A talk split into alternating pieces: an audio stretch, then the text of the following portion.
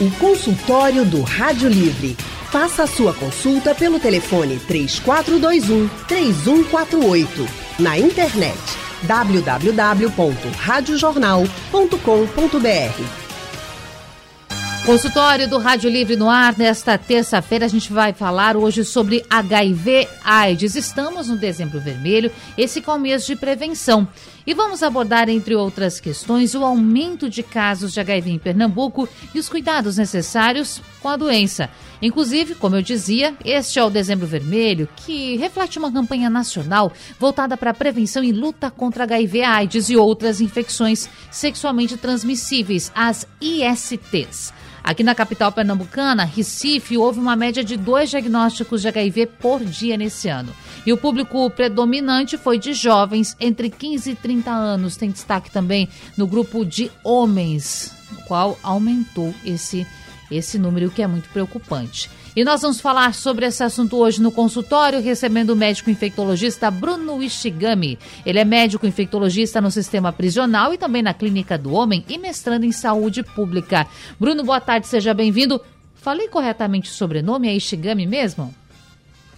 É isso mesmo, boa tarde, é um prazer estar por aqui, obrigado pelo convite, tá certo? É um prazer estar aqui com a Irles Prazer é nosso. E você já foi anunciando o nosso próximo convidado, que é muito bom. A gente já está em casa, está com a gente o coordenador da política de prevenção às infecções sexualmente transmissíveis do Recife, as ISTs, Ailes Ribeiro. Aliás, Airlis, é assim que, que se pronuncia, querido?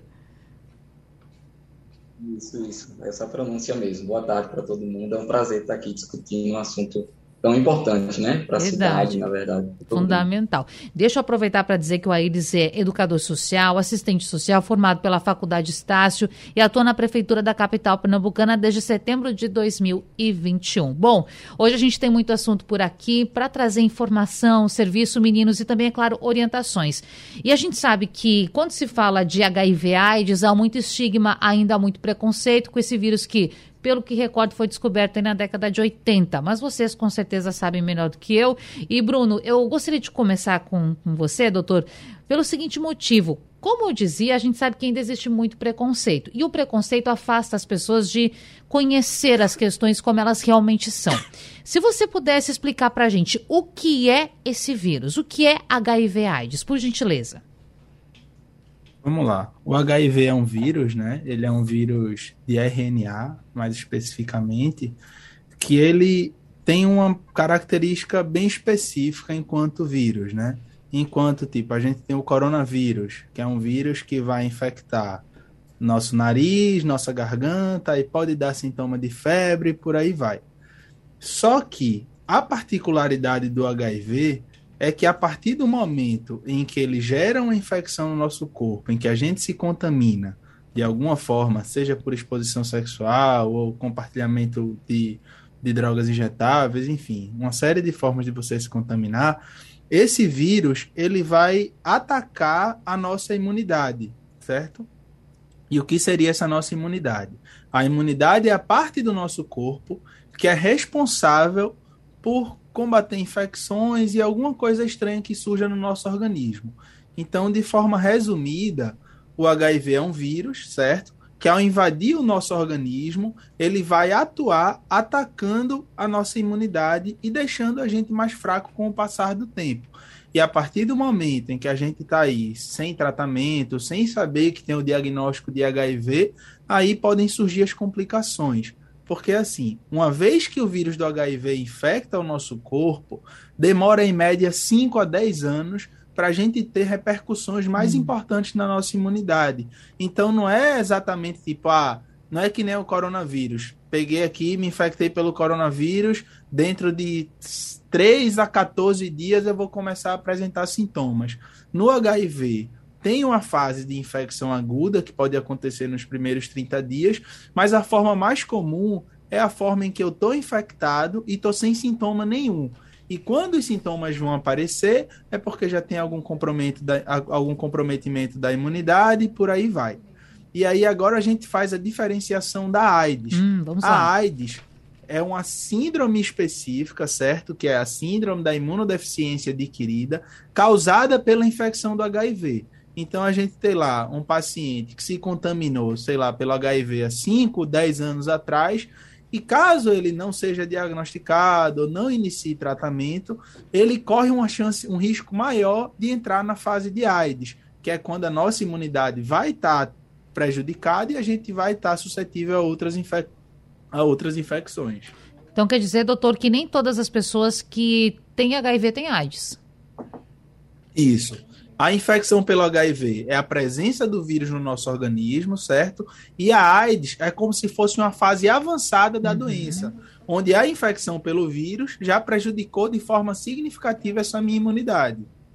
Perfeito. Deixa eu chamar então a eles para conversa, porque a eles a gente estava ouvindo o doutor Bruno falando a respeito, explicando para a gente, porque, como eu dizia, é, é necessário de fato conhecermos mais esse universo. O que é HIV, o que é AIDS, em que momento se complementa isso, pode acontecer essa fusão, né?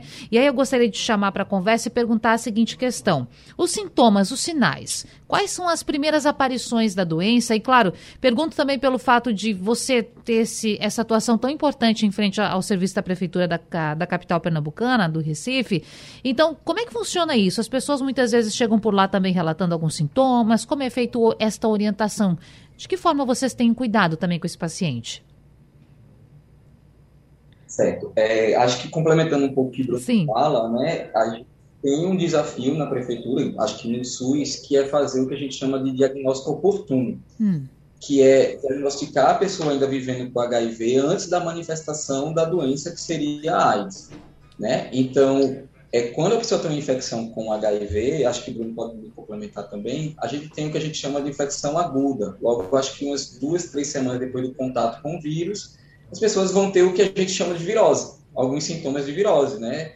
Dor de cabeça, febre, algumas pessoas chegam a ter dor de barriga, diarreia, e depois o vírus vai se estabilizar para se multiplicar e aí pode passar até cinco anos sem nenhuma manifestação. Vai depender muito de como essa pessoa vivencia a sua vida. Se a pessoa tem uma alimentação legal, tem uma qualidade de vida, é preciso entender também que algumas questões de vulnerabilidade vão fazer é, a AIDS se manifestar mais precocemente. Né? Uma pessoa que não tem uma alimentação legal, que mora em alguma situação insalubre, que tem contato com outras infecções oportunistas, né? Acho que a mais comum é a tuberculose.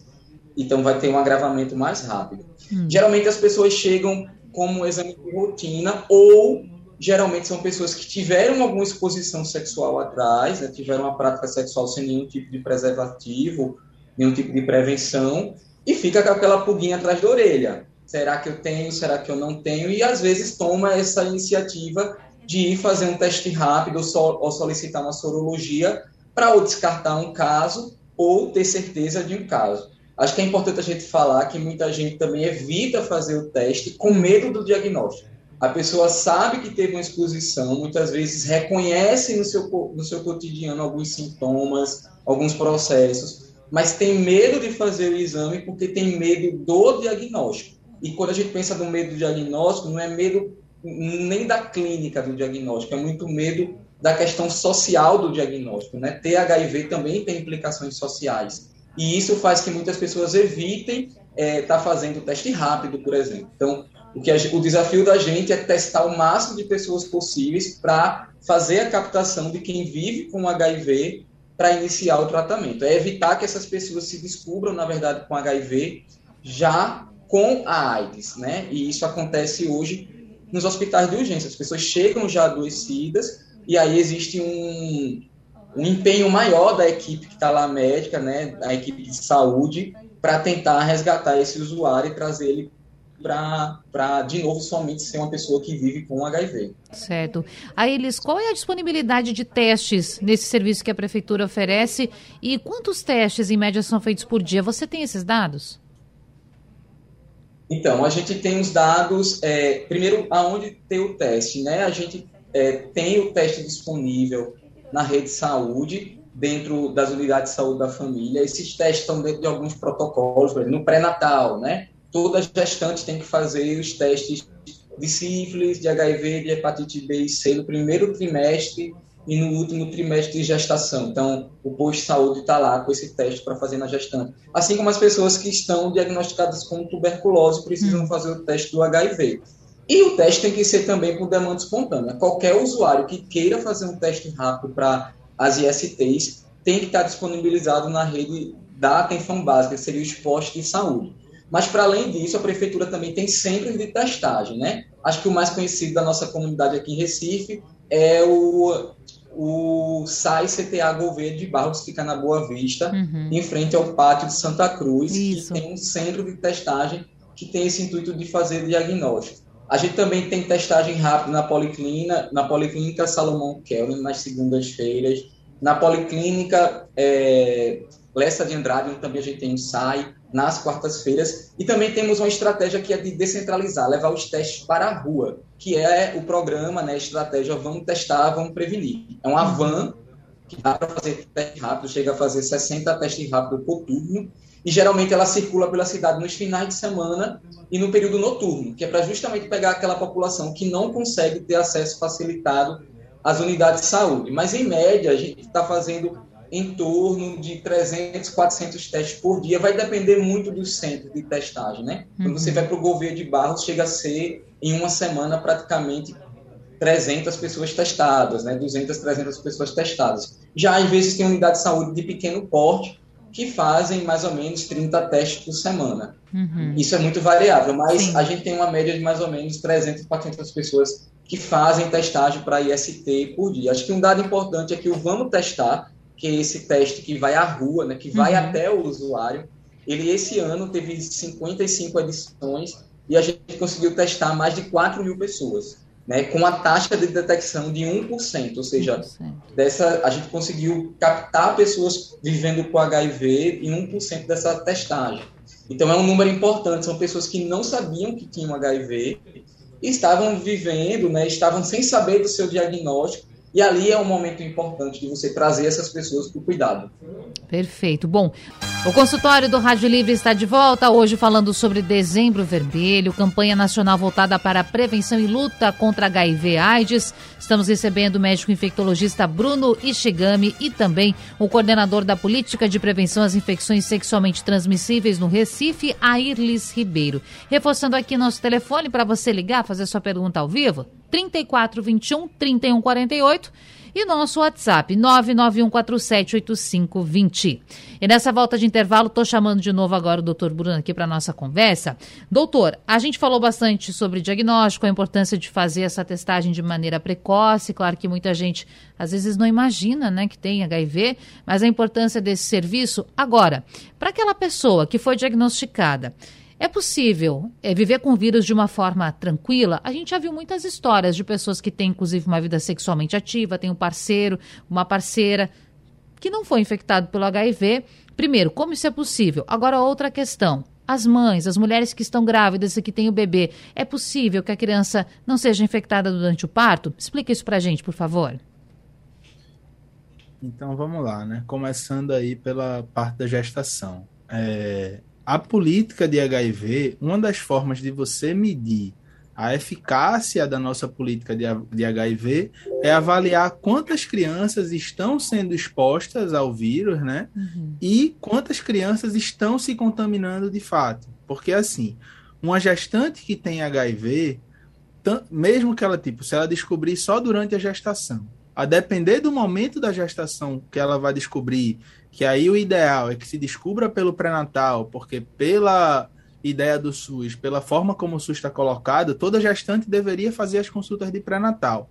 E dentro dessas consultas de pré-natal, um dos exames de rotina é a sorologia para HIV. Então, quando a gente descobre durante a gestação, o ideal é que a gente inicie a medicação dessa mãe, certo? E aí você vai mantendo ali um acompanhamento para controlar a infecção da mãe, para diminuir as chances de se passar para o filho. E aí, essa criança, quando nascer, o caso dela vai ser notificado, vai ser informado às autoridades de saúde como uma criança exposta ao vírus do HIV, e essa criança vai ser acompanhada nos serviços de referência aqui do Estado, que aí a gente vai ter o Hospital Oswaldo Cruz, o IMIP, uhum. se eu não uhum. me engano, na, na maternidade da Encruzilhada, que é o CISAM, também faz esse tipo de acompanhamento.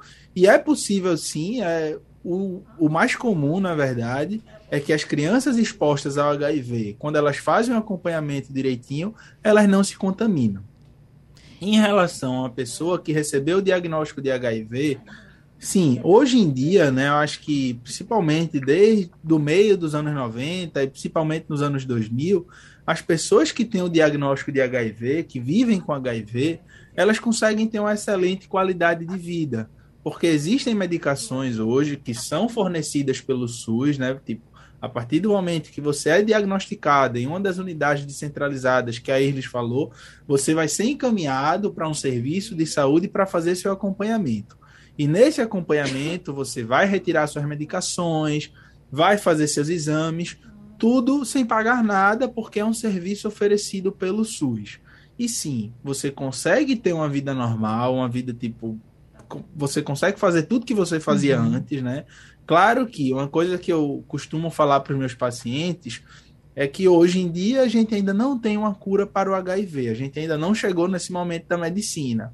Então, o HIV se comporta como uma doença crônica, assim como uma pressão alta, um diabetes, um lúpus, com um diferencial que é bem importante.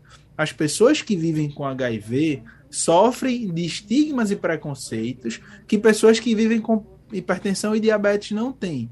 Então, isso gera um desafio no acompanhamento desses pacientes, porque além de você fazer um tratamento rotineiro, você vive, pela forma como está colocado ainda na nossa sociedade, meio que precisando esconder a sua uhum. sorologia. Isso torna um problema, porque vira um motivo para abandono de tratamento, enfim, uma série de coisas. Mas, em termos médicos, sendo bem objetivo e pragmático, tipo, você consegue ter uma vida normal, tanto que tem um estudo do 2010, mais ou menos, que mostra que a expectativa de vida de uma pessoa vivendo com HIV, quando é diagnosticado, principalmente nessas formas precoces, quando não tem sintoma, não tem sinais de doença avançada, a expectativa de vida, ou seja, a pessoa vai viver tanto quanto o brasileiro médio, que é ali 74, 76 anos de idade. Vai morrer provavelmente de outras coisas que não HIV. Então, assim, cada vez mais, com o avanço da medicina, com o surgimento de novas medicações, a gente consegue garantir sim uma vida normal. Tanto que hoje em dia, tipo, ah, eu tenho HIV, vivo com HIV, minha parceira não vive. Uhum. É possível que a minha parceira engravide, certo? E eu, não, o nosso filho não tem o risco de nascer com HIV. Mas para isso, a doença precisa estar tá controlada. A pessoa precisa estar tá tomando os remédios e fazendo o acompanhamento direitinho. Claro. Agora, nós temos um ouvinte na linha que é José Carlos de Abreu e Lima. Eu vou colocar o José, vamos ouvir a sua pergunta, tá certo, José? Depois a gente segue com mais questões aqui. Então, José, seja bem-vindo, boa tarde. Qual é a sua questão? Ô, minha amiga, uma boa tarde. Igualmente. Você, conversar com você. Você é uma pessoa nota 10, viu? Igualmente. É verdade. ok, doutor, é o seguinte, rapidamente, que o tempo é curto. Eu trabalhei em muitos hospitais desse estado, de outros lugares pelo Brasil afora, é, em reuniões, palestras, etc. Mas a grande parte da ignorância humana vem mais da classe média e média alta. Eu vi muitos jovens dizer assim um para o outro e para a outra. Eu sou jovem, não pego doença não, que pega mais é em pessoas é, mais maduras, mais experientes, que não se previne. Mas os jovens hoje são muito desobedientes, muitos não querem ouvir nem os pais, nem orientações médicas, não fazem um check-up, que um check-up é para qualquer idade de pessoa, de 18 anos acima não importa a idade. Nós vivemos em um clima de saúde muito escassa no mundo inteiro e os jovens são muito desobedientes nesse sentido. Eu quero só dizer o seguinte, que em época de festa, seja lá qual for, é o mais que aparece esses números crescentes. Será que eu estou errado, doutor? Vamos saber. Bom, deixa eu passar essa, essa sua questão para o Aires Ribeiro, porque nós temos também um dado aqui, nós recebemos, viu, Aires, da Prefeitura do Recife, uma informação, uma, um release que a gente chama que foi encaminhado para a imprensa, dizendo o seguinte, que os homens registraram ou estão no grupo de aumento de casos é os, ó, dezembro vermelho, encontrei por aqui. Homens são maioria dos casos de óbitos por HIV AIDS no Recife. Além disso, os casos de mortes pela doença entre pessoas do sexo masculino voltou a crescer ou voltaram a crescer em 2021. E rapidamente, só alguns dados aqui para o ouvinte que está nos acompanhando.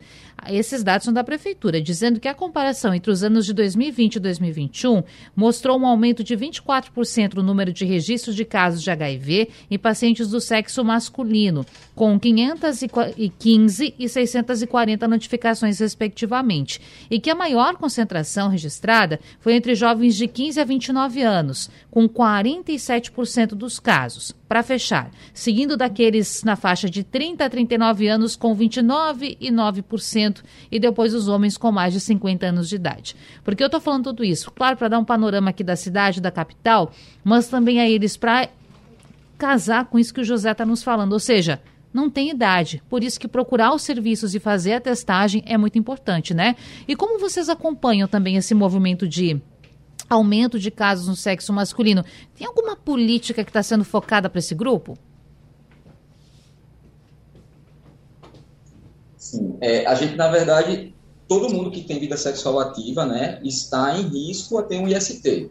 Por isso que a gente tem até uma nova metodologia de conversar sobre prevenção às ISTs, que é chamada de gerenciamento de risco. Ou seja, todo mundo que tem vida sexual ativa está em risco e as pessoas, a partir das vivências e dos processos, elas vão aumentar seu risco ou diminuir seus riscos. O que a gente vem vendo é uma diminuição nos casos. A gente teve um aumento nos casos no período assim agudo da pandemia, né, porque as pessoas na verdade uma diminuição em 2020, porque as pessoas deixaram de procurar os serviços uhum. de saúde para fazer teste rápido e alguns serviços priorizaram a questão do Covid, então se diminuiu a detecção de novos e aí a gente pega 2021 com um aumento dos casos, é, 2021, que as pessoas voltaram a procurar, em 2022 uma manutenção, mas, ao mesmo tempo, um aumento em determinados grupos, né, que seriam os homens e os jovens. É, é, a gente acredita muito que tem a ver uma questão de comportamento sexual, né? As pessoas, é, na verdade, vêm diminuindo internamente a noção de risco que elas têm a fazer práticas sexuais sem prevenção. É tanto que acho que o José falou assim, a juventude vem uhum. fazendo sexo e não vem se prevenindo. Acho que Bruno, que entrega muitos diagnósticos, pega pessoas recém-diagnosticadas, ninguém quer ter HIV. Né? A gente, quando diz para um jovem que ele está que ele está infectado por HIV, é o impacto. Então, claro. o que, na verdade, a gente vem, vem observando é que as pessoas vêm diminuindo a noção dos riscos que ela correm hum. ao fazer práticas sexuais sem nenhum tipo de prevenção, tá? Por quê? Porque é, ainda a gente hoje tem uma gama de, de, determinadas formas de prevenir. Camisinha hoje não é a única forma de prevenção, por exemplo. A camisinha, por exemplo, é a forma mais rápida, mais eficaz, assim, você carrega com você, também é a mais barata, né? Tá de forma gratuita no SUS. Mas a gente também tem, por exemplo, a profilaxia pós-exposição. A que José falou da questão das festas, né? A gente está muito próximo agora de um carnaval, onde as pessoas têm um consumo, por exemplo, às vezes abusivo de álcool ou de qualquer outra droga, e que isso diminui o autocuidado. Uhum. E aí as pessoas tendem, muitas vezes, nessa diminuição de autocuidado, ter práticas sexuais sem preservativo. E aí ela tem hoje uma tecnologia chamada de PEP, profilaxia pós-exposição, que ela tem até 72 horas para buscar um serviço de saúde de referência, fazer uma profilaxia é, com base farmacológica e que ela não vai diminuir a chance dela ser infectada pelo HIV, né? Então, a gente precisa, na verdade, voltar a informar para esses grupos que a gente vê que tem um maior índice, que são o grupo de homens e de jovens, que devem reconhecer seus riscos nas práticas sexuais e devem usar das formas de prevenção que melhor cabem na sua existência, né, na sua vida. Acho que uma coisa importante que é preciso dizer é que quando a gente fala de homens, a gente também é, entra em um determinado campo do estigma que logo liga Sim. aos homossexuais e à população LGBTQIA+. Isso não é uma verdade.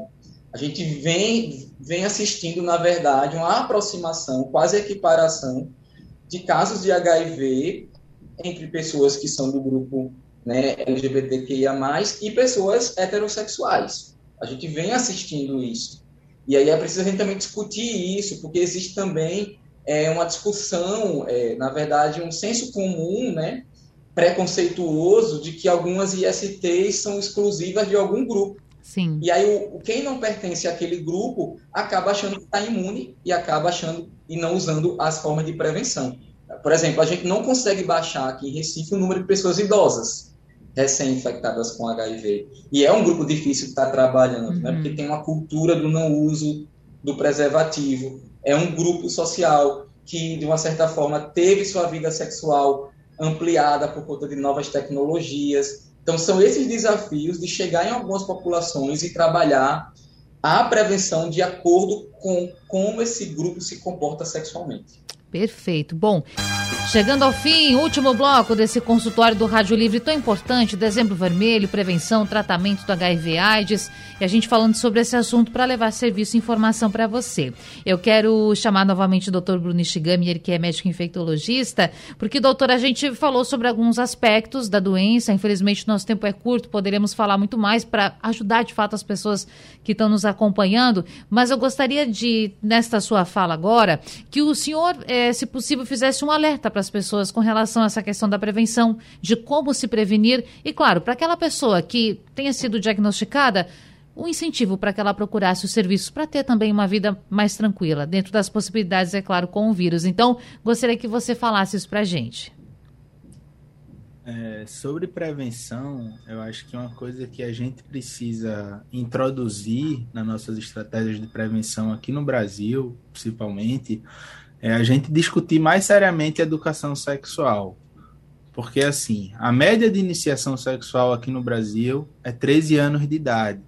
Se a gente finge que isso não acontece, ou, ah, não vou falar sobre sexualidade com meu filho para não estimular ele a transar. Acho que isso é um, é um erro que a gente tem cometido há alguns anos e a gente precisa conversar seriamente sobre a sexualidade. Não só no sentido de, ah, se você fizer sexo, você vai se contaminar, porque essa é uma estratégia também que não funciona, essa estratégia do medo. Mas no sentido de você dar ferramentas para que o, o jovem entenda de que formas ele pode sentir prazer, que não tem nada demais ele sentir, se sentir atraído por pessoas do mesmo sexo, ou tipo, ah, quais são os tipos de práticas sexuais que são mais seguros? De que forma eu posso me proteger? Porque acho que a partir do momento em que a gente conversa de educação sexual de forma ampla, então, você que tem um filho, que tem um sobrinho, que tem um jovem, que você tem a oportunidade de falar sobre isso, eu acho que essa é uma estratégia de prevenção muito interessante que é para o futuro, eu acho que de médio para longo prazo. E no curto prazo, eu acho que a gente tem que tentar aumentar a disponibilidade, voltar a fazer mais campanhas de conscientização, tanto sobre uso de preservativo, que é um método de prevenção que é bem conhecido já há muito tempo, que não sejam campanhas restritas só ao carnaval, mas que a gente converse disso ao longo de todo o ano, porque a sexualidade faz parte da vida das pessoas. E falando especificamente do HIV, a gente precisa falar do que a Irle já comentou, que é sobre a profilaxia pós-exposição, que é tipo, ah, transei com alguém, o preservativo rompeu, ou transei sem preservativo porque prefiro assim. Existem formas de você se prevenir, que aí você vai procurar Uhum. Aqui no estado tem algumas policlínicas disponibilizando e o Hospital do Estado de referência é o Hospital Correia Picanso. Dentro de até 72 horas após a exposição, você pode procurar um serviço de saúde e tem uma estratégia nova, relativamente nova na verdade, que está em ampliação, que é a profilaxia pré-exposição, que é tipo, ah, eu transo com muitas pessoas, tenho muitos parceiros, costumo transar sem preservativo, já tive várias infecções de repetição, ou sou um trabalhador do sexo, sou um profissional do sexo e tenho um risco maior de contrair o HIV. Existe uma modalidade em que você toma o medicamento de forma constante, a forma mais comum que a gente vê é essa, e você toma esse medicamento diariamente para se, para se prevenir de uma possível exposição no futuro. Hum. E aí essa é uma forma interessante também. Mas uma mensagem que eu acho que a gente precisa deixar, né, agora já aproveitando o gancho para o tratamento, é que toda pessoa que tem vida sexual ativa, que é um ponto importante que a gente falou, seja a homossexual, bissexual ou qualquer prática sexual que seja, basta ter vida sexual ativa que você deve fazer exames de rotina. A gente vive um momento, eu acho que na medicina principalmente, em que a gente fala tanto em fazer tantos exames, tantos check-ups, tantos exames de prevenção, quando na verdade o exame de prevenção que está indicado para a gente fazer rotineiramente a partir do início da vida sexual ativa são os exames de HIV, sífilis e hepatite virais. Uhum. Outros exames, como dosagem de hormônios e por aí vai, são coisas que alimentam muito mais uma indústria que se faz em torno da saúde das pessoas do que garante uma prevenção de fato. Então a gente precisa conversar sobre prevenção, sobre testagem regular para quem tem vida sexual ativa. Testagem regular é, se você tem vida sexual ativa, o ideal é que você faça seus exames a cada seis meses, certo? Ou pelo menos uma vez por ano. E sobre o tratamento, né? Eu acho que hoje em dia a gente ainda vive uma, uma série de consequências de erros que cometemos lá atrás no hum. passado em relação ao combate ao HIV. Acho que a gente alimentou, a gente, enquanto profissional de saúde mesmo, alimentou um preconceito em relação à infecção pelo HIV que meio que assusta as pessoas, como a Irles também comentou. Isso deixa as pessoas com medo de se, de se testarem, aí tem o medo do diagnóstico, aí tem a ideia de, ah, não vou me tratar porque senão vão descobrir que eu faço tratamento. Mas a gente tem que entender que, tipo, em relação ao HIV, a gente precisa trabalhar, sem sombra de dúvidas, a questão do preconceito e do estigma. Mas a gente, enquanto indivíduo, enquanto pessoa que vive com HIV, precisa entender a importância do tratamento. Sim. E que com o tratamento, com o acompanhamento regular, a gente consegue levar uma vida normal. Você não vai virar outra pessoa porque você está vivendo com HIV. Você é a mesma pessoa, mas tomando remédio e fazendo seu acompanhamento direitinho. Então, acho que é isso. A gente consegue levar uma vida normal. Acho que com o avanço da medicina, isso fica cada vez melhor. Os efeitos colaterais das medicações são cada vez mais raros. Então é isso, o tratamento está amplamente disponível e a gente hoje consegue levar uma vida muito próximo da normalidade ou da normalidade vivendo com HIV. Muito bem. Aí, Ilis, eu quero te chamar para essa fala final para destacar para a gente, principalmente, claro, para quem mora aqui no Recife. Serviço, onde procurar? Alguma localização, endereço? Reforce aí para a gente também com relação à testagem. Tá. Em relação à testagem rápida, o, o, a pessoa pode procurar o posto de saúde mais próximo da sua casa e entender como funciona essa testagem, né? se é um dia específico, quantas vezes na semana está aberto o teste, e aí se organizar para testar. Mas a gente também tem alguns centros de testagem, né, que é no Gouveia de Barros, que fica na Policlínica Gouveia de Barros, no SAI CTA Gouveia de Barros. Temos testagem rápida também no SAI Lessa de Andrade, na Policlínica Lessa de Andrade, nas quartas-feiras. Aí é importante destacar que nessas, agora, a partir de janeiro, até o dia 15, pela manhã as testagens estão suspensas, mas à tarde, nas quartas-feiras, está normal. Certo. Na Policlínica também, Salomão Kel, né, Água Fria, temos um centro de testagem, né, todas segundas e terças-feiras. Ficar atento também às redes sociais da Prefeitura, porque o Vamos Testar vai começar a partir de janeiro circular pela cidade. Então, ficar atento se vai estar no seu bairro, perto da sua escola, qual rua, porque a gente vai estar chegando. Para a questão da profilaxia pós-exposição, que Bruno falou que é a PEP, né? Que é quando eu tenho uma relação sexual desprotegida, seja porque a camisinha estourou, saiu, ou porque eu quis fazer sexo sem preservativo, me descuidei também, e aí acabei no outro dia, nossa, o que é que eu faço agora? A gente tem na Policlínica é, é, Barros Lima, ali na Avenida Norte, um serviço 24 horas, na Policlínica Agamenon Magalhães, em Afogados, também, 24 horas, e na Policlínica Arnaldo Marques, no Ibura, ali perto da BR-101, também, 24 horas. E para as pessoas que durante essa testagem né, se descobrem com HIV, é importante que elas procurem se vinculem aos serviços de, aten de atenção especializada da pessoa vivendo com HIV. Aqui em Recife nós temos duas, dois serviços, um que é na Policlínica Lessa de Andrade, que é o SAI Lessa de Andrade, funcionando de segunda a sexta, em horário normal, né, de 8 até as 17 horas. Também temos o SAI Gouveia de Barros, que fica na Policlínica Gouveia de Barros, e dentro da, do SAI Gouveia de Barros é importante salientar que a gente também tem um SAI pediátrico. Hum. Acho que Bruno falou da criança né, que Sim. nasce e fica exposta ao HIV. A gente tem um serviço no município que acolhe essa família porque muitas vezes é uma família afetada pelo HIV, muitas vezes a gestante se descobre com HIV durante o parto, né? E aí a gente tem esse SAI pediátrico que vai fazer o cuidado desta família, principalmente da criança, para que ela não seja, no futuro, uma criança vivendo com HIV, com a dispensa da fórmula. É importante discutir sobre a questão da amamentação. Sim. A gente teve, infelizmente, dois casos né, de criança com HIV na cidade, e esses dois casos foi de transmissão vertical a partir do leite humano, do leite materno, né? Uhum. Essas gestantes, na hora do parto e no pré-natal, não tinham HIV ou não foi detectado, e possivelmente elas se infectaram durante a amamentação, foram pessoas que amamentaram seus filhos até um ano e meio de idade, dois anos muitas vezes, e aí acabou transmitindo para o bebê, e a gente não tem esse hábito de testar a pessoa que está amamentando, né? Então a gente está tá começando a discutir esse processo.